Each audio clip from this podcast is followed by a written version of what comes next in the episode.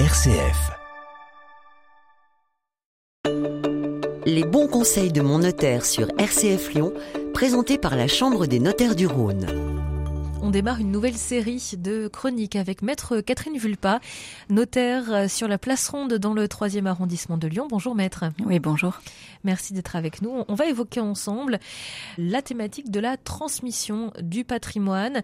À quel moment faut-il se poser la question euh, de transmettre son patrimoine? Dès lors qu'on a un patrimoine qui commence à avoir une consistance euh, importante, pas trop tard dans la vie, plutôt à un âge, euh, on dirait autour de 55 ou 60 ans, pour bénéficier au maximum de l'optimisation fiscale euh, actuellement en vigueur. Donc c'est-à-dire qu'il faut prendre rendez-vous avec son notaire pour se poser les, bonnes questions.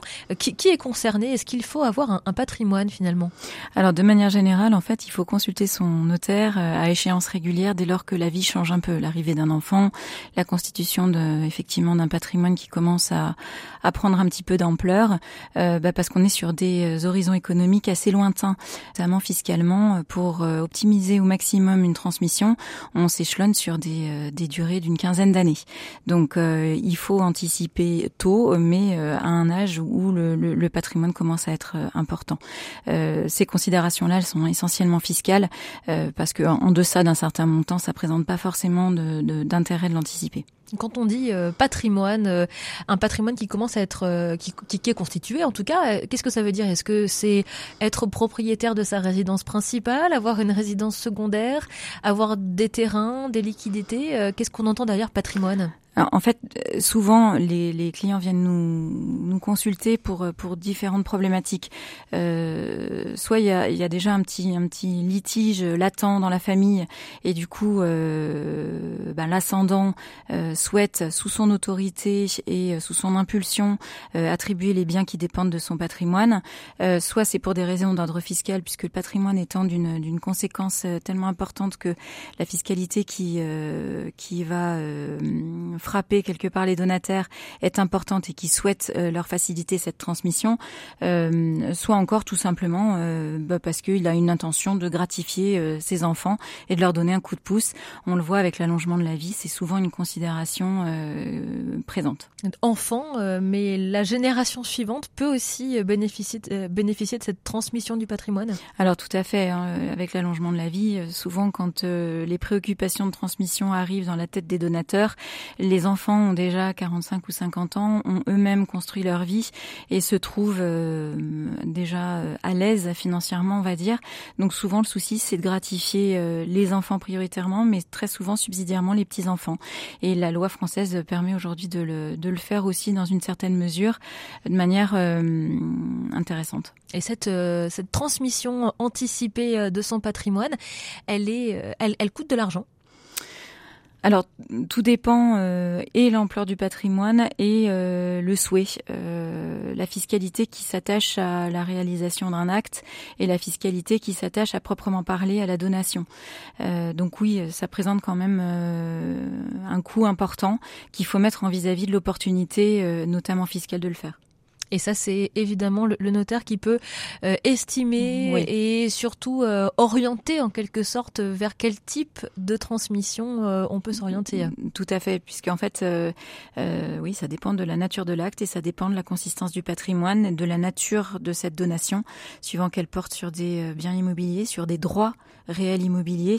Alors quand, quand, quand je dis réel, c'est pas dans le sens véritable. Réel, c'est dans le, dans le sens de droit qui s'applique à un bien immobilier ou selon que ça porte sur une, sur une somme d'argent. Et pour, euh, pour cette transmission euh, du, patrimoine, euh, on peut aussi l'adresser finalement à son conjoint, à son époux alors oui, les donations entre époux, euh, euh, bien, évidemment, ce, sont tout à fait opportunes.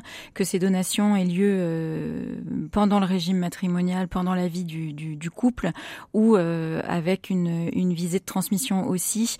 C'est ce qu'on appelle communément la donation au dernier vivant ou la donation entre époux, qui a la vocation en fait à donner des biens à venir. C'est d'ailleurs la seule possibilité à ce jour dans le droit français de donner des biens à venir. On évoque ensemble la transmission du patrimoine et aujourd'hui précisément le rôle du notaire dans l'accompagnement euh, de celles et ceux qui souhaitent transmettre leur patrimoine. Donc vous l'avez dit dans l'épisode précédent, c'est important de prendre rendez-vous avec son notaire dès lors qu'il y a un changement dans sa vie. Oui, alors déjà euh, sur le sur le conseil à apporter, euh, c'est important effectivement qu'on puisse mettre à plat euh, les souhaits des donateurs aujourd'hui, demain et après-demain. J'entends par là l'opportunité à ce jour, mais qu'est-ce qui va se passer au jour du décès des donateurs? Quels vont être les effets que vont avoir ces donations au moment au moment du, du décès?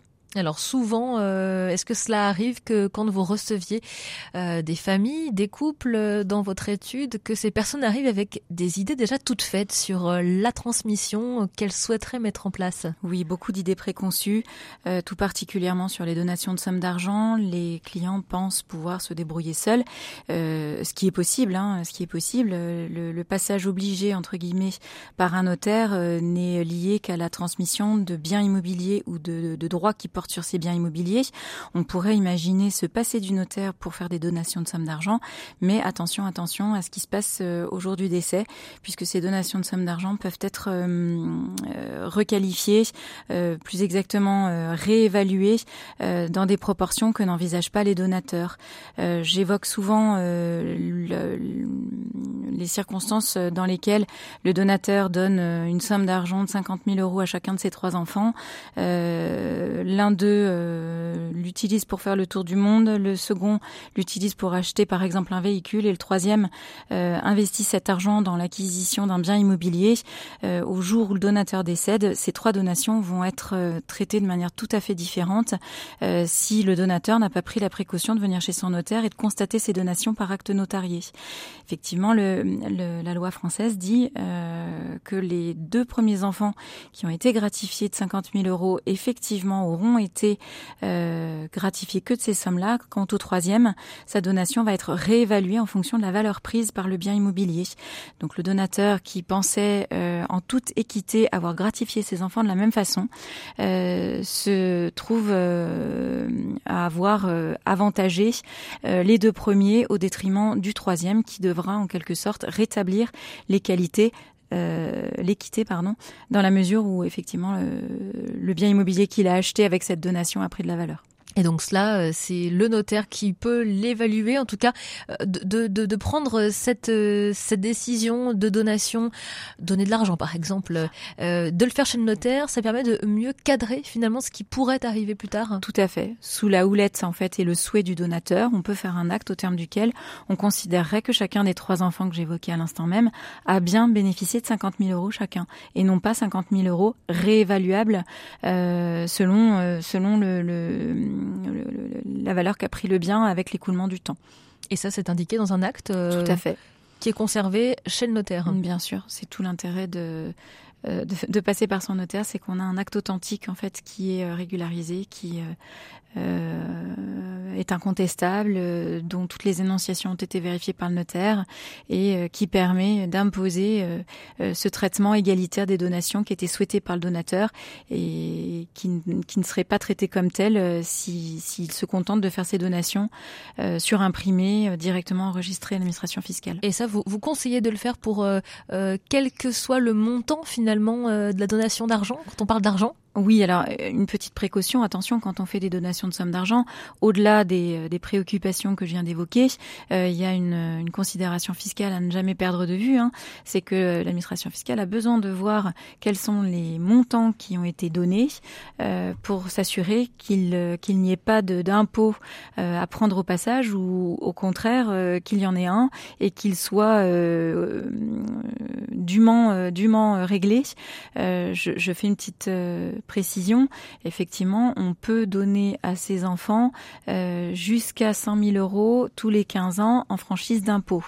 Euh, ça, c'est tout bien confondu. Et dès lors qu'on donnerait des sommes d'argent, on peut rajouter à cet abattement 30, quasiment 30, 32 000 euros euh, en plus. Mais au-delà de ces montants-là, la fiscalité s'applique et s'applique assez lourdement par tranche en fait d'imposition et ça s'impose les bons conseils de mon notaire sur RCF Lyon, présentés par la Chambre des notaires du Rhône. Nous retrouvons maître Catherine Vulpa, notaire sur la place ronde dans le 3e arrondissement de Lyon. Bonjour maître. Oui, bonjour. Nous évoquons ensemble la transmission du patrimoine et notamment la donation. Il existe différentes possibilités pour donner son patrimoine. Quels sont les différents types de donations alors, euh, le, le, préalable indispensable, à mon avis, c'est savoir comment est-ce qu'on veut gratifier ses enfants. C'est-à-dire, est-ce qu'on veut leur donner par avance une part sur notre succession, ou au contraire, est-ce qu'on veut euh, les gratifier euh, hors ces parts successorales? Ça, c'est la, première question à se, à se poser. Et puis après, effectivement, différents types, types de donations. tout un chacun a dû entendre parler, notamment de la donation partage, qui a pour vocation, en fait, de mettre tous les héritiers ou pas autour de la table, mais en tout cas euh, qui a vocation à réaliser en fait un partage euh, anticipé de son patrimoine, de son vivant, en imposant quelque part euh, une forme d'attribution des biens, en prenant en considération les souhaits de chacun des chacun des héritiers et de façon à s'assurer que bah, cette transmission soit incontestable. donc la donation simple, la donation partage, les donations de biens à venir qu'on a évoquées dans le cadre d'une donation qui serait consentie par un conjoint euh, à son époux.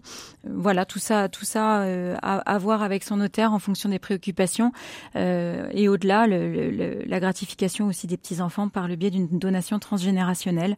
voilà, ou encore la possibilité de faire ce qu'on appelle une donation partage avec réincorporation, ou en ayant une visibilité sur ce qui s'est passé dans le passé, les donations passées, qu'on veuille euh, soit euh, réattribuer le bien, soit euh, revoir certaines conditions de cette donation qui seraient plus adaptées à la situation actuelle.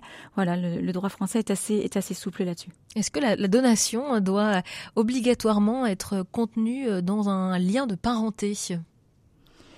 Alors, obligatoirement non, on peut consentir des donations à des étrangers, mais là c'est la fiscalité qui nous rattrape parce qu'une donation faite à un étranger euh, est fiscalement euh, très lourdement taxée puisqu'elle est taxée à hauteur de 60%. Et donc euh, de là découlent effectivement des préoccupations liées à par exemple la donation à l'enfant de son conjoint ou la donation à des époux par le parent de l'un des deux conjoints c'est des préoccupations mettre en perspective de cette fiscalité. Il existe, des moyens en fait d'amoindrir un petit peu euh, cette fiscalité, mais elle demeure très très lourde. Donc aujourd'hui, euh, il faut vraiment prendre rendez-vous avec son notaire pour pouvoir comprendre euh, cette fiscalité, la mesurer pour prendre la bonne décision. Oui, parce que les enjeux peuvent être croisés et, hum, et je pense que les critères sont multifactoriels et il faut vraiment euh, se poser en face de lui, poser les chiffres, la fiscalité, la transmission sur le plan civil, la paix familiale. tous ces enjeux-là doivent être respectés. Le notaire est là pour avoir une vue un petit peu transversale et accompagner ses clients au mieux euh, de leurs objectifs. C'est un sujet très important, la paix familiale. Euh, cette donation, elle permet aussi de prévenir parfois des mauvaises surprises au moment de la succession. Hein.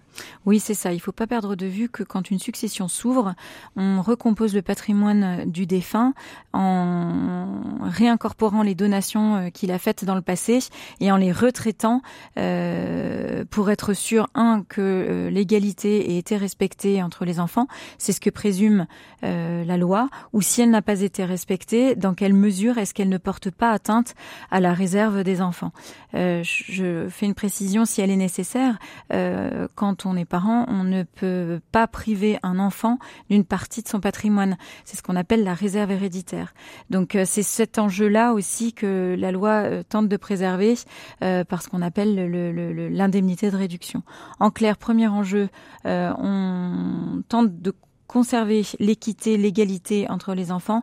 Deuxième enjeu, si jamais cette égalité n'est pas respectée, est-ce que la réserve héréditaire n'est pas atteinte? Et si c'est le cas, euh, ceux qui ont été gratifiés euh, de manière trop importante doivent verser ce qu'on appelle une indemnité de réduction pardon, à ceux qui euh, se trouvent lésés. Donc, pour équilibrer. pour rééquilibrer, c'est tout à fait ça. Il y a d'autres nuances qui ne sont pas qualifiées comme des transmissions de patrimoine, mais qui peuvent l'être finalement sans en avoir le nom. À quoi est-ce que vous pensez concrètement alors en fait, euh, quand on parle transmission, c'était vraiment sous l'angle de la de la donation. On rencontre nous dans nos études euh, souvent des préoccupations liées euh, à des donations qui sont faites au coup par coup à l'occasion de d'événements familiaux ou de d'anniversaires ou de choses comme ça. Ça c'était le premier point que que je souhaitais évoquer. La deuxième préoccupation souvent qui intervient, c'est je mets à disposition à titre gratuit mon logement à mon enfant. Est-ce que ça consiste ou pas en une donation? Il y a ces deux points que je voulais voir et puis il y a deux, autres choses euh, un peu différentes. C'est euh, je vais vendre un bien à mon enfant et moyennant quoi euh, je souhaiterais qu'il assure ma subsistance par le versement d'une rente viagère, pourquoi pas. Et puis encore d'autres d'autres points, certains régimes de Pax qui peuvent permettre là dans une démarche volontaire ou pas, mais de transmettre du patrimoine de manière gratuite. Est-ce que ça s'assimile en une donation à une donation euh, ou pas? Et enfin, euh, le dernier point qui était, euh, alors, ce que les gens évoquent souvent, la tontine, parce que c'est un mot, je pense, qui doit résonner dans la tête des gens, parce que c'est un mot qui est, pas courant. Donc voilà les, points que je voulais aborder. alors, qu'est-ce que c'est la, la tontine exactement alors la tontine, en fait, c'est une c'est une clause qu'on intègre dans les actes et qui permettrait euh, de euh, à, une, à deux personnes qui se seraient rendues propriétaires de euh, considérer au décès de la première que la seconde est propriétaire depuis l'initiale. Donc euh, ça peut apparaître comme une une clause un petit peu magique, mais en réalité, elle est encadrée par une fiscalité qui peut être forte. donc à, à, à voir de manière précise là aussi. Et ça, justement, comment est-ce qu'on peut se le faire préciser? Comment euh, il faut euh, comment, comment, traduire? Oui, alors évidemment, il y a, il y a le rendez-vous avec le notaire, mais euh, il faut en fait aller plus loin que ce que l'on fait au moment où l'on le fait. C'est-à-dire que euh, ce que l'on va signer chez le notaire ou faire un acte chez le notaire maintenant va avoir des actes des conséquences plus tard. Oui, en fait, ça c'est une évolution forte de notre profession et euh, d'ailleurs le dernier congrès des notaires euh, en faisait part. Euh, il faut, euh, je pense, la complexité juridique, la complexité de la conjoncture économique fait qu'il faut aller voir son notaire et se, se, se poser de manière globale en fait sur les projets de vie et avec un horizon économique lointain. parce que deux concubins qui viendraient acheter leur résidence principale, ils doivent se poser la question ben, aujourd'hui, demain et après qu'est-ce qui va se passer, euh, si on s'entend bien, si on s'entend moins bien, ou si l'un de nous vient à décéder. Et donc c'est à ce moment-là en fait que ces euh, préoccupations euh, doivent être évoquées. Quand on, si on revient sur l'occupation à titre gratuit du logement, euh, en quoi est-ce que cela pourrait faire office de transmission de patrimoine? C'est un avantage, un avantage euh, indirect. Donc ça, ça, ça, ça s'analyse en une donation et donc en une forme de d'inéquité par rapport aux autres héritiers qui n'auraient pas bénéficié de ça.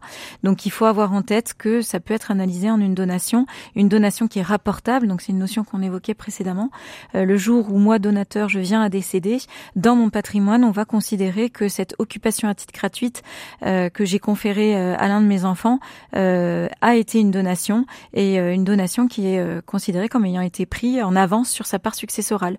Donc il va falloir qu'il bah, que l'équité soit respectée et soit rétablie avec les autres héritiers. Et ça, on ne le sait pas forcément quand on, on signe ce, euh, mm. quand, on, fait une attestation sur l'honneur de de, euh, d'occupation à titre gratuit euh, d'un logement. Oui, ou même souvent c'est absolument pas encadré en fait. Un, un, enfant va faire ses études dans une ville où on dispose d'un logement assez facilement, on, le met dedans et on prend pas de de précautions pour lui demander le versement d'un loyer. C'est une occupation à titre gratuite génératrice d'une donation et d'une donation qui est rapportable au jour de la succession. Donc attention et concernant le Pax aussi? Alors concernant le Pax, euh, assez peu de gens le savent aussi. Attention, il existe deux régimes paximoniaux, c'est comme ça que euh, qu'on les appelle. Donc le régime de droit commun, qui est le régime de la séparation des biens et qui euh, qui permet toute souplesse dans l'acquisition conjointe que ferait euh, deux concubins paxés. Et puis il y a le pax de l'indivision spéciale. Et là, attention, attention, euh, euh ce, ce régime-là peut euh, générer en fait euh, la possibilité pour l'un des deux conjoints qui n'aurait pas participé financièrement euh, à, à l'acquisition d'un bien de se rendre propriétaire de la moitié. donc voilà, sans, sans, sans que sans que le, le, le, le deuxième en fait puisse euh, revendiquer euh, une créance contre son, contre son partenaire. Voilà, donc tout ça est à faire évidemment éclaircir chez son notaire euh, si vous êtes dans cette situation. Oui. Merci beaucoup, maître Catherine Vulpa, d'avoir été avec nous. Merci à vous. Vous êtes notaire dans le 3e arrondissement de Lyon, sur la place Ronde. Et euh, vous étiez notre notaire des bons conseils ce mois-ci à retrouver en réécoute sur rcf.fr. Merci à vous. C'était la chronique Les bons conseils de mon notaire. Plus d'infos sur le site chambre-rhône.notaire.fr.